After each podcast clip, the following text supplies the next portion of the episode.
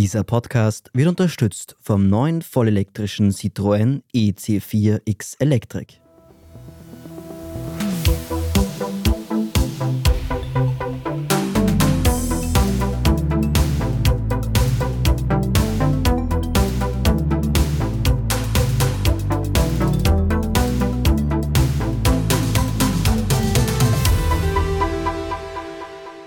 Ihr hört Edition Zukunft Klimafragen, den Standard-Podcast über die großen Fragen zu Natur, Klima und Nachhaltigkeit.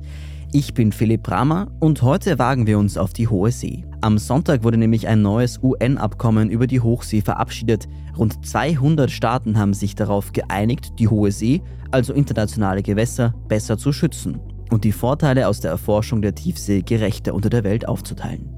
Seit Jahren wird schon über so ein Abkommen verhandelt, jetzt ist es also da und wir sprechen heute darüber, was dieser neue Vertrag eigentlich bringt und ob das wirklich der große Wurf im Meeresschutz ist. Und dazu ist heute ein Gast im Studio, der sich sehr mit dieser Materie auskennt, nämlich Alice Vadro, Professorin für internationale Beziehungen und Umwelt an der Universität Wien. Sie ist Expertin für internationale Umweltpolitik und beobachtet das Meeresabkommen und andere Naturabkommen schon seit sehr langem. Hallo, Frau Vadro. Hallo. Frau Vadro, vielleicht mal ganz kurz zusammengefasst, was bringt denn jetzt dieses neue Hochseeabkommen für die Weltmeere? Dieses Abkommen wird es in Zukunft möglich machen, für Staaten marine Biodiversität in der Hohen See zu schützen. Das heißt, es wird klare Mechanismen geben, klare Prozesse, Entscheidungsstrukturen, damit Meeresgebiete geschützt werden können, aber auch damit die negativen Einflüsse menschlicher Aktivitäten in der Hohen See kontrolliert werden. Mhm. Die Hohe See, vielleicht mal kurz zur Erklärung, wenn nicht alle wissen, was das bedeutet. Was darf man denn dort, was nicht? War das bisher ein rechtsfreier Raum? Es ist so, dass die Hohe See durch das UN-Seerechtsabkommen, das 1982 von Staaten geschlossen wurde, die Hohe See mit dem Prinzip der Freiheit der Hohen See versehen hat. Es herrschen bestimmte Freiheiten, die Freiheit der wissenschaftlichen Forschung, die Freiheit der Schifffahrt. Diese Freiheiten werden natürlich großzügig ausgelegt durch viele Staaten, aber es gibt viele Aktivitäten, die bereits heute in der Hohen See reguliert werden. Die Fischerei, aber auch die Schifffahrt, der Tiefseebergbau. Diese Aktivitäten werden schon jetzt reguliert und es gibt bereits jetzt bestimmte Vorgaben, internationale Vorgaben, an die sich Staaten halten müssen, damit sie die Hohe See nicht zu sehr beschmutzen. Mhm. Aber was ändert sich jetzt konkret durch diesen neuen Vertrag? Durch diesen neuen Vertrag rückt die marine Biodiversität, also die Vielfalt, das Leben im Meer in den Vordergrund. Einerseits werden Staaten Meeresschutzgebiete ausweisen können, etwas, das zuvor nicht möglich gewesen ist. Andererseits verpflichten sie sich dazu, Umweltverträglichkeitsprüfungen durchzuführen, wenn sie Aktivitäten planen, die einen ökologischen Fußabdruck hinterlassen können in der Zukunft. Das ist das eine, was von großer Bedeutung ist. Das andere ist aber auch, wenn wir von Leben sprechen, von mariner Biodiversität, von biologischer Vielfalt, dann geht es hier auch um die genetische Vielfalt und die Frage, wer das Recht hat, diese genetische Vielfalt in Wert zu setzen also in bestimmte Produkte umzusetzen sozusagen. Und auch hier wurde eine Regelung getroffen, die verhindert, dass die Ozeane privatisiert werden. Mhm. Fangen wir mal an bei den Meeresschutzgebieten. Man kann diese jetzt also ausweisen, also es ist jetzt möglich, diese zu schaffen, aber die Meere sind jetzt nicht automatisch geschützt. Nicht automatisch. Staaten oder eine Gruppe von Staaten müssen zukünftig oder können zukünftig im Rahmen der sogenannten COP, der Conference of the Parties, Vorschläge einreichen. Diese Vorschläge beinhalten einerseits Angaben über die geografische Lage dieser Gebiete, aber auch Angaben darüber, welche Aktivitäten dort zukünftig verboten oder verringert werden sollen wie lange diese Gebiete unter Schutz stehen sollen. Und diese Vorschläge werden dann von allen Vertragsstaaten sozusagen gescreent und im Idealfall im Konsensprinzip abgestimmt. Mhm. Im Idealfall sagen Sie, aber das heißt, es muss nicht sein. Es muss nicht sein, genau. Also das Konsensprinzip wurde lange verhandelt. Insbesondere die Europäische Union wollte verhindern, dass es einen Konsens braucht, um ein solches Schutzgebiet auszuweisen, weil ansonsten einzelne Staaten ein Vetorecht einlegen könnten. Daher hat man sich darauf geeinigt, den Konsens anzustreben. Und wenn zwei Drittel der anwesenden Staaten der Meinung sind, dass dieser Konsens nicht erreicht werden kann, dann wird eine Dreiviertelmehrheit erforderlich sein. Das klingt ein bisschen kompliziert, ermöglicht aber, dass auch wenn ein Staat gegen ein Schutzgebiet ist, dieses mit einer Dreiviertelmehrheit abgestimmt werden kann. Mhm. Also wie realistisch schätzen Sie jetzt die Chancen ein, dass in nächster Zeit wirklich große Meeresschutzgebiete auf der Hohen See ausgewiesen werden? Ich schätze, die Chancen sind sehr hoch. Das, was wichtig ist, ist, dass die richtigen Gebiete ausgewählt werden. Das heißt, hier brauchen wir vor allem wissenschaftliche Forschung, die darlegt, welche Gebiete besonders schützenswert sind. Und dann erlaubt der Mechanismus einen recht raschen Handlungsrahmen. Mhm. Und was ist dann jetzt zum Beispiel in diesen Meeresschutzgebieten erlaubt und was verboten? Wird das auch hier festgelegt? Was festgelegt ist, ist, dass die Aktivitäten benannt werden müssen als Teil des Vorschlags. Ja? Also nehmen wir an, die Europäische Union gemeinsam mit Kanada und den USA machen einen Vorschlag für ein Gebiet im Nordatlantik. Dann inkludiert dieser Vortrag die geografische Lage, inkludiert möglicherweise auch Informationen über die Biodiversität, die dort vorhanden ist und die man schützen sollte, aber auch, wie dieses Gebiet bestimmte Indikatoren abbildet, auf die man sich noch einigen muss. Und sozusagen ein Aspekt wäre auch vorzuschlagen, welche Aktivitäten dort zukünftig entweder verboten oder verringert werden. Das heißt, man könnte in dem Vorschlag festlegen, dass es eine No-Take-Area wird, also kein Fischfang, dass die Schifffahrt dort verboten wird oder dass Schiffe mit einer langsameren Geschwindigkeit durch dieses Gebiet durchfahren, dass dort der Tiefseebergbau verboten wird oder eben auch die wissenschaftliche Forschung. Also das sind alles Dinge, die Staaten vorschlagen können, aber im Vertragstext, so wie er jetzt aufgesetzt ist, sind diese Aktivitäten nicht gesondert gelistet. Mhm. Und wer kontrolliert dann diese Schutzgebiete? Im Grunde genommen kontrollieren die Staaten selbst, ob sie diese Prozesse auch einhalten. Das heißt, dass Staaten, sobald ein Vorschlag gemacht wurde, in regelmäßigen Abständen diese sozusagen besprechen. Es wird auch ein wissenschaftliches Beratungsgremium geben, das diese Vorschläge auch entsprechend durcharbeitet und überprüft. Eine Kontrolle also die Annahme, dass dort sagen wir mal, Drohnen oder Flugzeuge oder Schiffe kontrollieren, was passiert, das ist jetzt nicht vorgesehen. Mhm. Umweltschutzorganisationen und auch Aktivistinnen und Aktivisten haben die Einigung auf dieses Abkommen ja eigentlich mit Jubel begrüßt, habe ich so wahrgenommen. Aber wenn das jetzt nicht kontrolliert werden kann, und es gibt ja auch Berichte davon, dass auch in Meeresschutzgebieten in nationalen Hoheitsgewässern auch illegal gefischt wird, ist das dann wirklich so ein großer Wurf für den Meeresschutz? Es ist ein großer Wurf für den Meeresschutz. Auf jeden Fall. Ja, weil zuvor die Ausweisung dieser Gebiete erst gar nicht möglich war.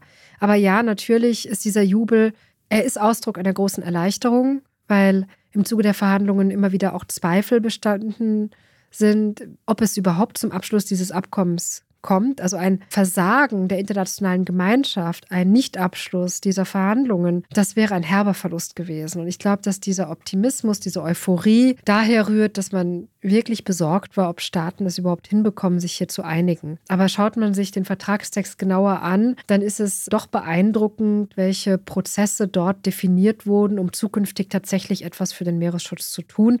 Und ich glaube, dass auch viele Möglichkeitsräume geöffnet werden. Also es wird in Zukunft, damit dieses Abkommen überhaupt implementiert werden kann, es wird Behörden geben müssen, die Expertinnen und Experten dann sozusagen ausbilden werden, die die Implementierung des Abkommens auf nationalstaatlicher Ebene auch begleiten können. Das heißt, es wird eine Infrastruktur, eine Wissensinfrastruktur, eine institutionalisierte Form der Expertise entstehen, die einen Wandel anleiten kann nicht mhm. muss. Ja, dazu muss es tatsächlich auch ein Commitment geben in anderen Bereichen, Klima beispielsweise, das neue Plastikabkommen, den Tiefseebergbau. Also ohne eine Zusammenarbeit der bereits existierenden Behörden und Verträge wird dieses Abkommen auch keine großen Sprünge machen können. Aber dass es existiert, ist ein Meilenstein. Mhm. Das heißt, es hat auch eine symbolische Wirkung, allein schon, dass sich so viele Staaten, also fast alle Staaten der Welt, auf dieses gemeinsame Ziel einigen konnten. Ja, aber das erinnert doch alles ein bisschen an das Abkommen von Paris aus dem Jahr 2015. Auch damals wurde da groß gefeiert. Und seitdem muss man ja ganz ehrlich sagen, ist da sehr wenig passiert. Also die Treibhausgasemissionen steigen immer noch weiter. Es wurden zwar diese Institutionen geschaffen und diese Rahmen. Könnte sich da die Geschichte nicht einfach wiederholen? Wir sind ja noch mittendrin, der Klimakrise etwas entgegenzusetzen. Und das Gleiche würde ich für die Ozeane sagen. Die Skepsis an diesen multilateralen Umweltabkommen, also dass diese Skepsis existiert und groß ist, kann ich sehr gut nachvollziehen.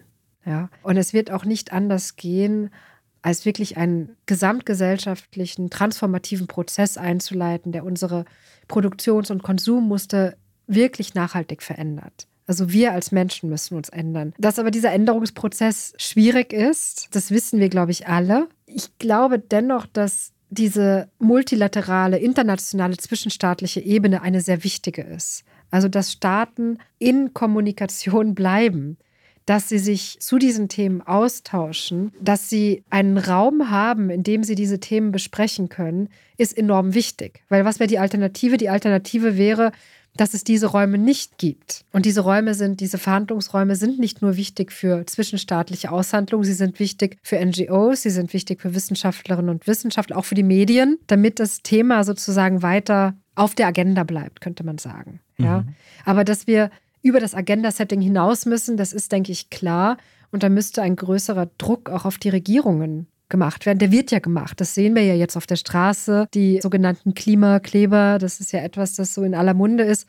Also die Regierungen müssen sich hier bewegen und ich würde mir wünschen, dass es keiner Katastrophe bedarf, um die nächsten Schritte zu gehen. Aber da müssen auch die Bürgerinnen und Bürger in ihrem Wahlverhalten sich auf jene Parteien fokussieren, die den Wandel auch versprechen. Und das sehen wir auch nicht. Dieses Dilemma zwischen den Interessen von Menschen, ein gutes Leben zu führen und ein gutes Leben ist in unseren westlichen Industrieländern verbunden mit einem Auto, ein Haus, ein gewisser Lebensstandard, der inkompatibel ist mit einer gesunden Umwelt. Das zeigen die wissenschaftlichen Studien. Das ist aber noch nicht bei allen angekommen. Ja? Und ich glaube, dass der Klimawandel deswegen so ein großes Zugpferd darstellt, weil es immer spürbarer wird, auch bei uns in Europa, dass sich etwas verändert. Aber der Druck muss von allen Seiten kommen. Und ich denke, es ist wichtig, dass der Druck auch von internationaler Seite kommt. Mhm. Und das heißt, es könnte sein, dass allein schon diese Aufmerksamkeit, die durch dieses Abkommen generiert wird und vielleicht auch zukünftig generiert wird, eben durch diese regelmäßigen Conference of the Parties, die es ja auch für das Klimaabkommen gibt, dass da schon genug Aufmerksamkeit entsteht?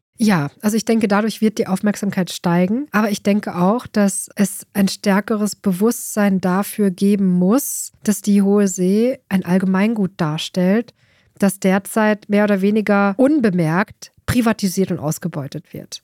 Ich meine, wir alle spüren Veränderungen an Land. Bürgerinnen und Bürger in Küstenstädten spüren vielleicht Veränderungen in Küsten.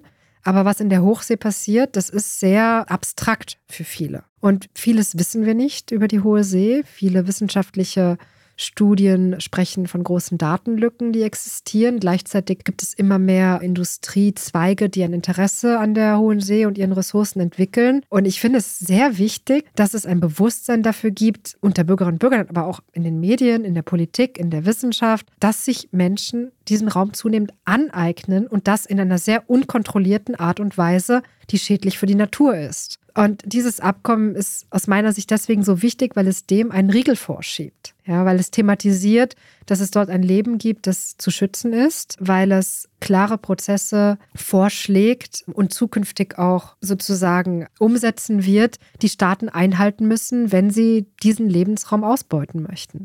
Wir sprechen gleich darüber, wie sich die Privatisierung der Ozeane bemerkbar macht und warum die Tiefsee lebensrettende Medikamente verborgen halten könnte. Nach einer kurzen Pause.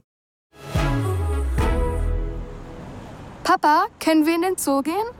Ah, die Zeit, um das Auto aufzuladen. Dann wird schon geschlossen sein. Schau mal, es ist aufgeladen. Wir werden sogar früher da sein. Der neue Citroën EC4X Electric. Entspannung garantiert. Mit Fast Charge 100 Kilometer in circa 10 Minuten laden. Jetzt entdecken auf Citroën.at. Citroën.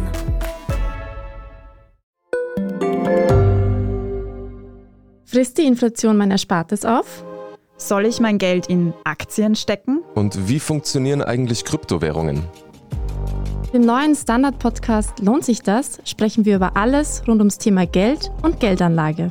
Wie man in Aktien investiert und was genau hinter einem NFT steckt, im Gespräch mit ExpertInnen gehen wir jede Woche diesen und vielen weiteren Fragen auf den Grund.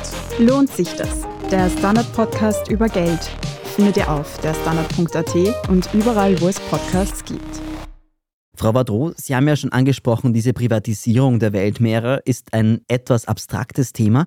Aber gibt es da einige Punkte, wo das sichtbar wird? Ist das vielleicht die Fischerei? Sind das Ölbohrungen oder der Tiefseebergbau? Woran sieht man das? Konkret auch an der Inwertsetzung genetischer Ressourcen. Da gibt es eine sehr bekannte Studie aus dem Fachjournal Science und die Autorinnen haben berechnet, wie viel Prozent der Patente die angemeldet werden auf Grundlage eben dieser genetischen Ressourcen, in privater Hand sind, wie viel Prozent sozusagen bei Universitäten und anderen öffentlichen Einrichtungen liegen. Und es sind nur 12 Prozent, die eigentlich der öffentlichen Hand zuzurechnen sind. Und der Rest ist sozusagen Privateigentum. Also der deutsche Chemiekonzern BASF hat alleine 47 Prozent und der Rest wird eben auch oder ist eben auch zurückzuführen auf die Patentierung von Leben durch große Konzerne.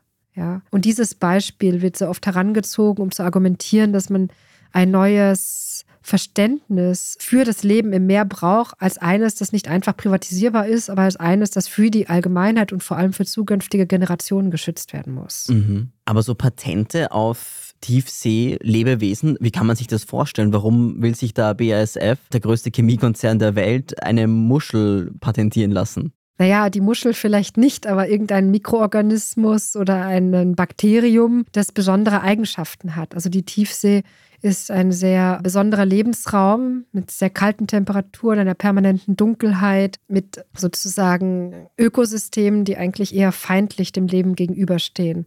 Und zu beforschen, unter welchen Bedingungen dort Leben existiert, sich fortpflanzt, kann natürlich auch interessant sein für bestimmte Konzerne. Mhm. Was kann man daraus machen? Also ich würde sagen, Verfahren in der Industrietechnik, aber auch natürlich im Bereich der ganzen Krebsforschung. Es gibt Beispiele, in denen solche Organismen tatsächlich auch in der Krebsforschung äh, verwendet wurden, aber auch in der Kosmetikindustrie. Mhm. Aber es sind nicht nur diese genetischen Ressourcen. Es ist ein ganzer Rattenschwanz an, an industriellen Aktivitäten, die da dranhängen. Also wir sprechen auch von der Art, wie die Ozeane beforscht werden. Zunehmend Roboter, die mit künstlicher Intelligenz Daten sammeln, aber auch sehr komplizierte Geräte oder Unterwasserstationen. Also auch da sind es Unternehmen, die diese Instrumente, also diese Infrastrukturen zur Beforschung der Ozeane erstmal herstellen müssen. Natürlich auch stark im Zusammenhang mit dem Tiefseebergbau. Der ist ja auch erfordert, dass man sehr komplizierte Gerätschaft am Meeresboden installiert, um diese Ressourcen überhaupt abbauen zu können. Also da ist ein sehr großer Industriezweig, der im Entstehen inbegriffen ist. Und dass es hier sozusagen das Bekenntnis von Staaten gibt, diese Aktivitäten einem um Umweltscreening zu durchlaufen, das ist ein wichtiges Bekenntnis. Mhm. Vielleicht bleiben wir noch kurz bei diesen genetischen Ressourcen. Die sollen ja auch durch dieses Abkommen besser aufgeteilt werden oder beziehungsweise die Erlöse, die man mit diesen Ressourcen machen kann, die sollen irgendwie fairer verteilt werden. Wie sieht denn dieser Mechanismus aus? Es wird so sein, dass Staaten regelmäßig Berichte verfassen müssen, in denen sie sehr konkret auflisten, welche Aktivitäten sie im Bereich der marinen genetischen Ressourcen gesetzt haben. Also zum Beispiel, welche wissenschaftlichen Publikationen basieren auf der Beforschung mariner genetischer Ressourcen, aber auch welche Patente, welche Produkte. Staaten verschicken diese Berichte an die neue Institution, die jetzt entstehen wird. Und auf dieser Grundlage wird berechnet, welche Gewinne sozusagen dieser Staat gemacht hat. Und dann wird ein bestimmter Prozentsatz in einen Fonds eingezahlt. Und dieser Fonds wird dann sozusagen die Gelder weiterverteilen. Konkret können Entwicklungsländer Anträge verfassen für bestimmte Aktivitäten, die der Implementierung des Abkommens dienlich sind, also beispielsweise das Monitoring von Schutzgebieten oder die Durchführung von Umweltverträglichkeitsprüfungen. Und dadurch sollen die Gewinne aus diesen Ressourcen gerechter verteilt werden. Ja? Es handelt sich um Pauschalzahlungen, könnte man sagen, die aber nicht an die eigentlichen Gewinne gekoppelt sind. Mhm. Das heißt zum Beispiel Deutschland müsse da jetzt mehr einzahlen, weil dort sich eben zum Beispiel dieser große Chemiekonzern befindet? Zum Beispiel, mhm. ja. Also wie das konkret ausgestaltet sein wird, das wird man sehen. Aber so wie das aus dem Text interpretierbar ist, wird sozusagen vermutlich eine Position geschaffen im Ministerium mit einer ja, Person, die diese Berichte erstellt die die wissenschaftlichen Publikationen auflistet, die Produkte, die Patente. Und diese Berichte werden dann durch die neue Institution gescreent und auf dieser Grundlage wird ein fiktiver Betrag kalkuliert und ein bestimmter Prozentsatz dieses Betrags wird dann in diesen Fonds eingespeist. Mhm. Der dann wieder verwendet wird, um Meeresschutz Gebiete am Leben zu erhalten. Genau, quasi. genau. Aber vor allem auch, um Entwicklungsländer darin mhm. zu unterstützen, weil das war von Anfang an ein großer Konflikt, wie man eigentlich jene Staaten beteiligen kann, die nicht die technischen Möglichkeiten haben, um Umweltschutz auch durchzuführen. Mhm. Der größte Einflussfaktor auf die Biodiversität im Meer ist wahrscheinlich die Fischerei und die Überfischung bestimmter Arten. Ändert sich da jetzt irgendwas durch dieses Abkommen? Ich würde sagen, jein. Also einerseits ist es so, dass das Abkommen klar den kommerziell genutzten Fisch ausklammert. Also der ist nicht Teil des Abkommens per se oder wird nicht reguliert. Es gelten daher die bestehenden Fischereiabkommen. Es kann aber durchaus sein, dass ein Staat oder eine Staatengruppe ein Meeresschutzgebiet vorschlägt und dieser Vorschlag auch enthält, dass in diesem Gebiet keine Fischerei durchgeführt werden soll. Mhm. Ja, also das ist etwas, das passieren kann und damit wäre die Fischerei indirekt tatsächlich auch durch dieses Abkommen reguliert. Mhm. Sie haben ja schon angesprochen, es wird Umweltverträglichkeitsprüfungen geben. Wie kann man sich denn das jetzt eigentlich vorstellen? Das ist sehr kompliziert. Umweltverträglichkeitsprüfungen werden von Staaten durchgeführt werden müssen, wenn sie eine Aktivität auf der Hohen See planen, aber auch, wenn sie Aktivitäten in nationalen Gewässern oder ihrer ausschließlichen Wirtschaftszone durchführen, die eine Auswirkung auf die Hohe See haben. Und das ist auch sehr, sehr essentiell und war lange umstritten. Konkret wird es so sein, dass ein Screening durchgeführt werden muss. Und dieses Screening soll abschätzen, ob ein gewisser Grenzwert erreicht wird. Also ob die Verschmutzung oder der Schaden, der an der Umwelt angerichtet wird, einen gewissen Grenzwert erreicht. Also es gibt Grenzwerte beispielsweise im Antarktikvertrag oder auch in der Seerechtskonvention selbst, die hier als Referenzrahmen herangezogen werden. Und das wissenschaftliche Beratungsgremium der neuen Institution wird diese Berichte dann auch letztlich überprüfen, kann auch Empfehlungen aussprechen. Ein Punkt, der interessant ist, ist, dass Staaten auch Einspruch erheben können also wenn beispielsweise ein Staat grünes Licht für eine Aktivität erhält, kann ein anderer Staat einfordern, dass nochmals geprüft wird, ob tatsächlich keine Umweltschäden ausgelöst werden. Mhm. Aber welche Aktivitäten da genau davon umfasst sind, ist jetzt noch nicht klar, oder? Nein, aber es sind sozusagen alle Aktivitäten, die einen bestimmten Grenzwert erreichen. Das mhm. ist genau das, was lange Zeit unklar war, ob man eine Liste von Aktivitäten im Vertragstext verankert oder ob die Aktivität an sich eigentlich egal ist, aber eben die Erreichung eines bestimmten Grenzwertes herangezogen wird. Das heißt, im Grunde genommen betrifft das jede Aktivität, die diesen Grenzwert erreicht. Sie haben auch schon angesprochen, den Tiefseebergbau ist natürlich auch etwas, was sehr viel Einfluss hat auf die Meeresbiologie. Wie kann man sich denn das eigentlich genau vorstellen? Was ist Tiefseebergbau? Da liegen wertvolle Rohstoffe am Meeresgrund und die will man jetzt holen oder so, oder? Ja, so kann man das ausdrücken.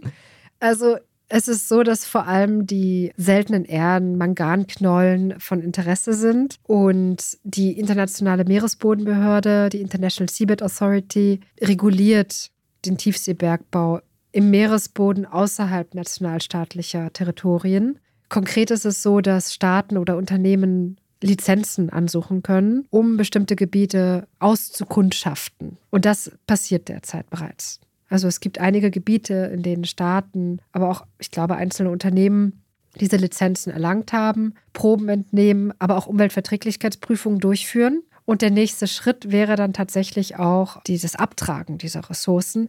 Soweit sind wir aber nicht. Und es hat vor zwei Jahren ein Moratorium gegeben. Also viele Wissenschaftlerinnen und Wissenschaftler haben gefordert, dass die internationale Meeresbodenbehörde diesen Schritt nicht geht. Und das hängt derzeit ein bisschen in der Luft. Mhm. Das heißt, technisch wäre das eigentlich alles schon möglich, es fehlt nur an der Genehmigung. Ich bin keine Expertin auf dem Gebiet, aber was anscheinend diesen Prozess bisher noch nicht beschleunigt hat, ist die Tatsache, dass es sich noch nicht lohnt. Das heißt, die Technologien, die man braucht, um Tiefseebergbau zu betreiben, sind so teuer, diese Geräte, dass es sich noch nicht auszahlt. Es gibt also die Einigung auf dieses Abkommen, verhandelt wird aber schon seit Jahrzehnten eigentlich, also seit Anfang Mitte der 2000er Jahre. Warum hat das denn jetzt eigentlich so lange gedauert? Interessenskonflikte einerseits, andererseits auch die Tatsache, dass es eine unglaublich komplexe Materie ist. In den ersten Jahren gab es Arbeitsgruppen im Rahmen der Vereinten Nationen, die überhaupt mal diskutiert haben, was könnten denn Themen sein, die dieses Abkommen überhaupt beinhalten soll. Das war am Anfang völlig unklar. Und da gab es Staaten wie die EU, die USA, die ein reines Schutzabkommen im Sinne hatten, das ermöglicht, Meeresschutzgebiete auszuweisen oder eben Umweltverträglichkeitsprüfungen durchzuführen. Es haben aber relativ rasch viele Staaten des globalen Südens gefordert, dass das Abkommen nicht nur ein reines Schutzabkommen ist, sondern auch Aspekte des Zugangs- und Vorteilsausgleichs zu marinen genetischen Ressourcen enthält. Und Hintergrund ist auch die Konvention über die biologische Vielfalt, die ja auch diese beiden Aspekte abdeckt. Also in Artikel 1 wird festgelegt, es geht um den Erhalt, also den Schutz der biologischen Vielfalt, dann um die nachhaltige Nutzung ihrer Komponenten, aber auch um diesen Nach also Zugangs- und Vorteilsausgleich zu genetischen Ressourcen. Die CBD endet aber da, wo sozusagen die hohe See beginnt. Und daher war es für viele Staaten des globalen Südens notwendig, dass es auch ein Regelwerk gibt, das den Umgang mit genetischem Material abdeckt. Und das heißt, die ersten Jahre, also bis 2016, 17 ungefähr, wurde mal diskutiert, was könnte im Abkommen drin sein, welche Themen sind uns wichtig. Danach wurde beschlossen, gut, die Generalversammlung der Vereinten Nationen hat ein Mandat gegeben, das vier, vier zwischenstaatliche Konferenzen vorgesehen hat. Also es gab ein Mandat dafür, dass Staaten sich viermal zwei Wochen treffen, um einen Text auszuarbeiten. Letztlich sind daraus fünf beziehungsweise sechs geworden. Aber insofern, man könnte sagen, einerseits, es hat sehr, sehr lange gedauert. Andererseits, die eigentlichen Verhandlungen haben erst 2018 begonnen. Und auch da waren die ersten und zweiten Sitzungen eher damit beschäftigt, nochmal zu justieren, was man eigentlich jetzt genau drin haben will und was nicht. Und erst zur dritten Sitzung gab es dann wirklich mal einen Verhandlungstext. Ja, und den hat man dann in den letzten drei Runden im Detail diskutiert. Aber die Knackpunkte waren von Anfang an eigentlich auf dem Tisch. Also die, die Ausgleichszahlung für genetische Ressourcen, die Frage eben, was ist ein Meeresschutzgebiet, was kann man dort tun, was kann man dort nicht tun, wie ist der Prozess ausgestaltet. Also diese konfliktreichen Themen, die waren von Anfang an da. Zum Beispiel auch die Frage, ob die marine Biodiversität unter das Prinzip des gemeinsamen Erbes der Menschheit fällt, ja oder nein. Das war etwas, das bis zuletzt die Verhandlungen aufgehalten hat. Warum kann man sich an dieser Frage so spießen? Das ist ja nur eine Formulierung, oder? Es ist nur eine Formulierung, aber es ist eine Formulierung, die im Tiefseebergbau sozusagen mhm. nicht ihren Ursprung hat, aber dort eben Anwendung findet.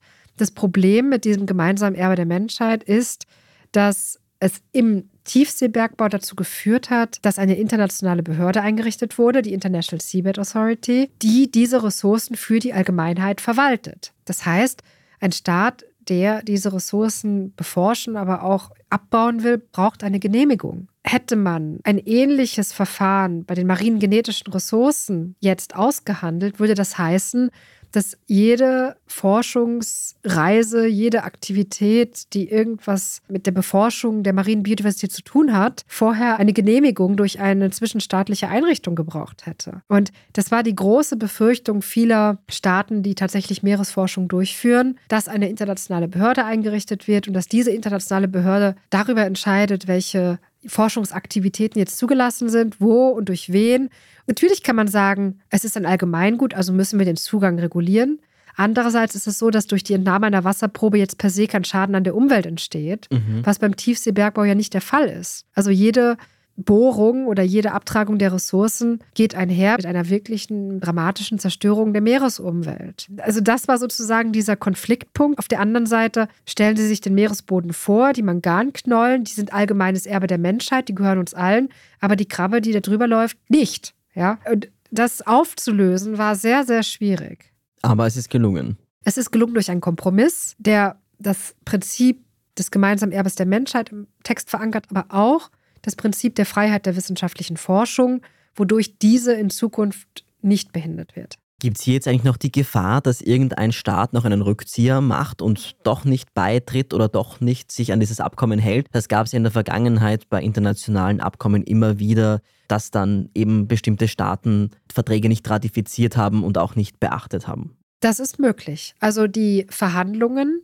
der Vertragstext wurde angenommen. Allerdings haben Russland und Nicaragua nicht abgestimmt. Jetzt wird der Text durch ein Expertengremium aus Juristinnen und Juristen nochmals sozusagen überarbeitet, in die sechs UN-Sprachen übersetzt und zur Unterschrift vorgelegt. Das heißt, der Text muss noch unterschrieben werden und erst in dieser Phase werden wir sehen, welche Staaten dann tatsächlich dem Vertrag sozusagen beiwohnen möchten. Und nach Unterschreibung, nach dieser Unterschreibungsphase, wird es die Phase der Ratifizierung geben. Das ist auch wiederum eine Phase, die zeigen wird, wer sich dann letztlich tatsächlich committen wird und Vertragsstaat wird. Und 120 Tage nachdem der 60. Staat das Abkommen ratifiziert hat, tritt es in Kraft. Vielleicht noch ein kurzer Ausblick. Wie geht es jetzt weiter? Was muss jetzt noch geschehen?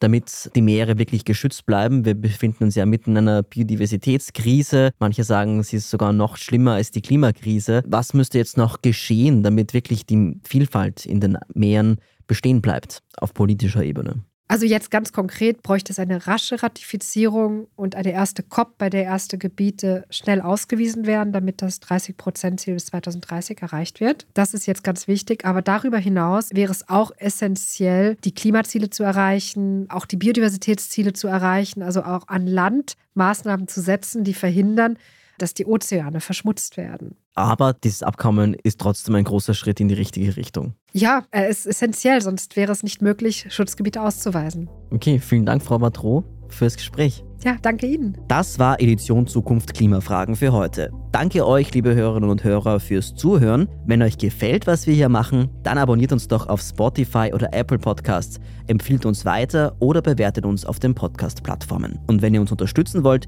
dann könnt ihr das gern mit einem Abo tun oder indem ihr Standard-Supporter werdet. Die nächste Klimafragen-Folge erscheint in zwei Wochen. Nächste Woche erscheint dann wieder Edition Zukunft. Bis dahin, alles Gute und bis bald.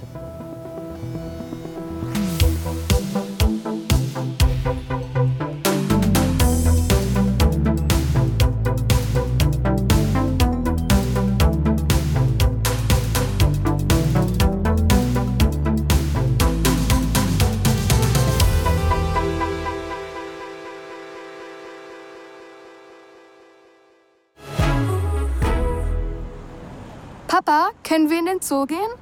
Ah, die Zeit, um das Auto aufzuladen. Dann wird schon geschlossen sein. Schau mal, es ist aufgeladen. Wir werden sogar früher da sein. Der neue Citroën EC4X Electric. Entspannung garantiert. Mit Fast Charge 100 Kilometer in circa 10 Minuten laden. Jetzt entdecken auf Citroën.at. Citroën.